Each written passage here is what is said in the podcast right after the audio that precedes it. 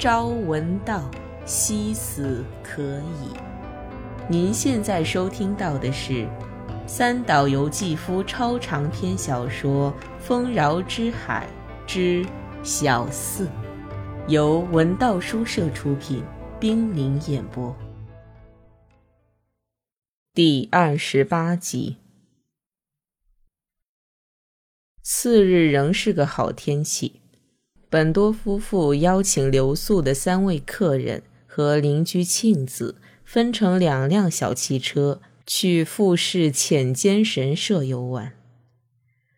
除庆子外，其他人都想参拜神社后直接回东京，所以要把别墅锁上之后出发。锁门后，本多突然担心起月光公主会不会在他们不在家的时候来。转念又觉得自己真荒唐。早晨，本多刚读了金熙送给他的《本朝文萃》，因为本多很想读都良乡的《富士山记》，便托金熙带来的。富士山位于骏河国，山峰陡峭，直耸云霄，这些没有太大意思。古老传说云。贞观一七年一月五日，官民依礼祭祀。时至正午，晴空万里，仰望山峰，白衣美女二人双双起舞于山巅，离峰一尺有余，国人共睹。本多以前读过这一段，还有些印象，后来一直没有机会重读。能使人产生种种错觉的富士山，在晴天出现那种幻象并不稀奇。山脚下微风和煦，山顶上会突然刮起狂风。朗朗晴空下，常常有雪雾弥漫。这雪雾使当地人联想美女的风姿，也不是没有可能。富士山虽然冷静刻板。却是以其标准的雪白和寒冷包容着所有的幻想，在寒冷的尽头将会晕眩，如同在理智的尽头将会晕眩一样。富士山的形状是端庄的，可又像暧昧的情感那样，是一个不可思议的极限，也是一个不可思议的境界。在此境界，两个美女翩翩起舞，不是没有可能。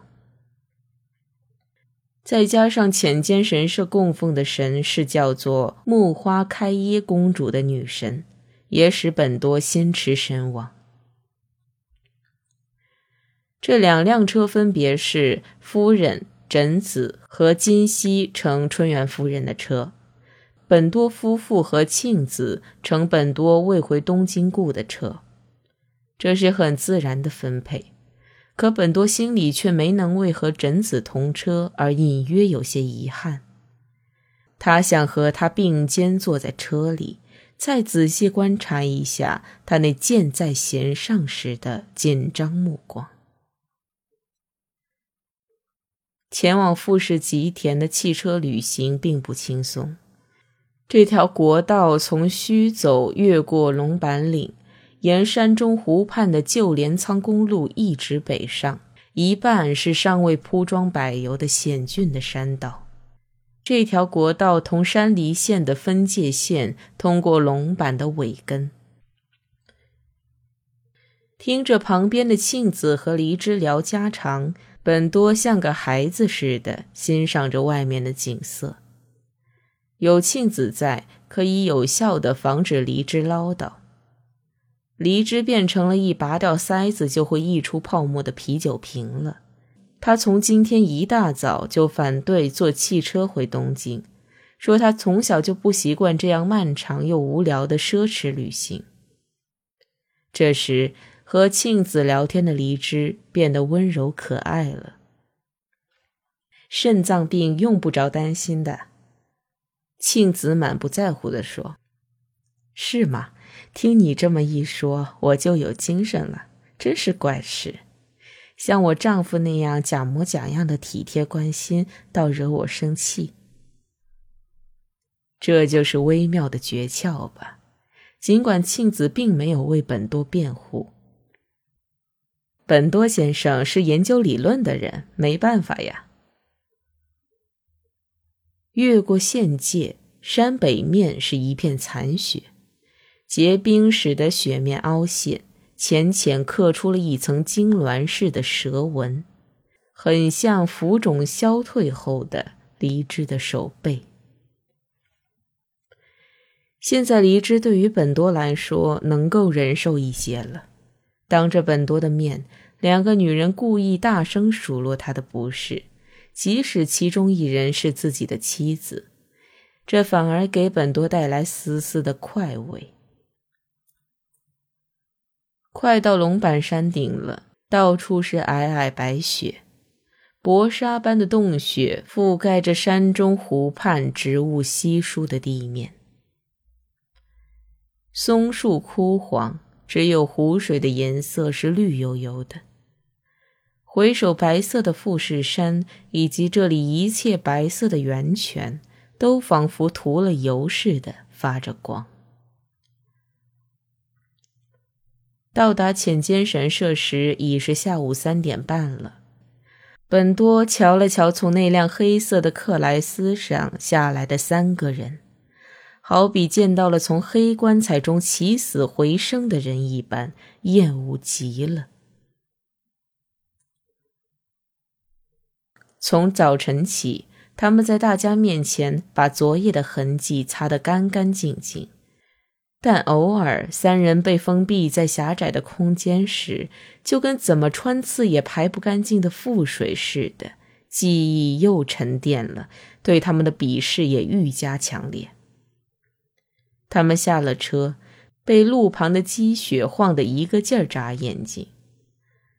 枕子仍然腰板挺得直直的，今夕那苍白而没有弹性的皮肤令本多讨厌。这个男人以自身极不相称的肉体，不仅亵渎了他昨天得意洋洋讨论的悲剧性的肉体的梦幻之美，而且完全将其掩埋了。总之。本多看见了，看的人与不知不觉被看的人，在翻乐戈尔的世界交界处相互依靠。贞子抬头看见石匾上刻着富士山的巨大石碑坊，又拿出笔记本，抽出了他的系子绳的细铅笔。他们六人互相搀扶着走在有雪的参拜甬道上。树枝间筛下来的阳光使残雪显得庄严，茶色的杉树叶飘落在残雪堆上。老杉树的树梢笼罩着雾蒙蒙的光，有的树梢上似乎有绿云缠绕。在参拜甬路的尽头，出现了被残雪包围的朱红色牌坊。这神灵样的征兆使本多回忆起了范沼勋。他又看了看枕子，枕子也感染了神明的力量，似乎忘却了他深夜里的那双眼睛。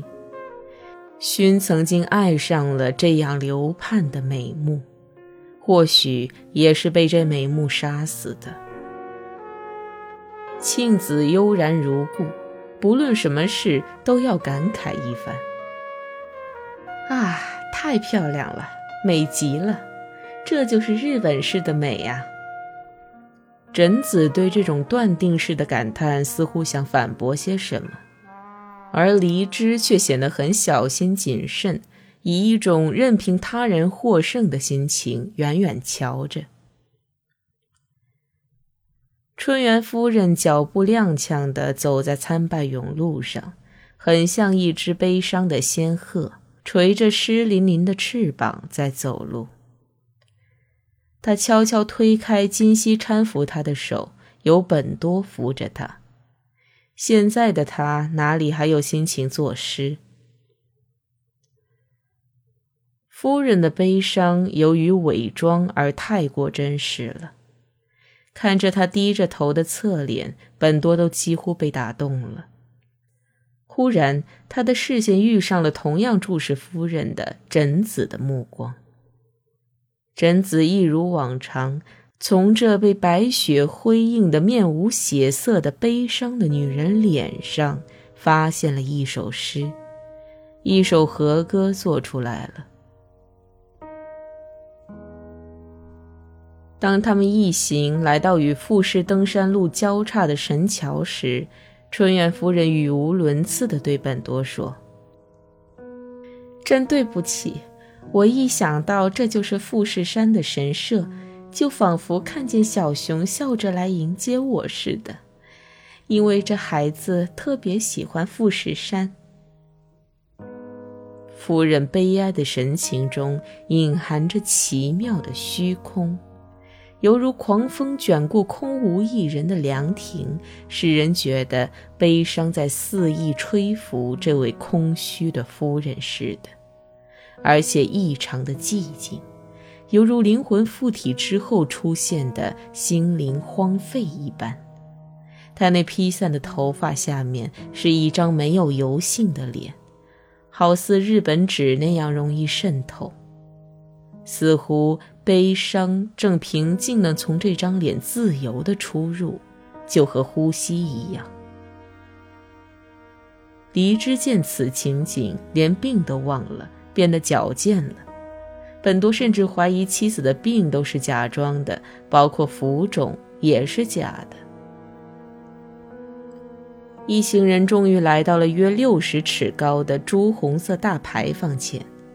穿过牌坊，在朱红色楼门前遇见被脏雪堆包围的神乐殿。大殿的房檐上三面挂着稻草绳，一束耀眼的阳光从高高的杉树梢上照射下来，正好照耀着插在基座的白木八宿台上的白纸条。在四周白雪映照下。神乐殿里的方格天井也熠熠生辉，照射着白纸条的阳光令人目眩。高雅的玉串在微风里飘动，一刹那，本多感到这纯白的纸条仿佛是有生命的活物。夫人放声痛哭起来，眼泪像是堤坝决了口似的奔涌而出。大家对此已经见怪不怪了。夫人在未看到白纸条之前，就像受到恐怖驱使似的，跑到狮子和龙守护的正殿前面，一面叩拜，一面嚎啕大哭。本多已不再怀疑，战后夫人的悲伤一直没有平复。因为他目击到了使得这种场面复活的秘诀，就像昨夜那样，此种悲伤获得鲜明的再现。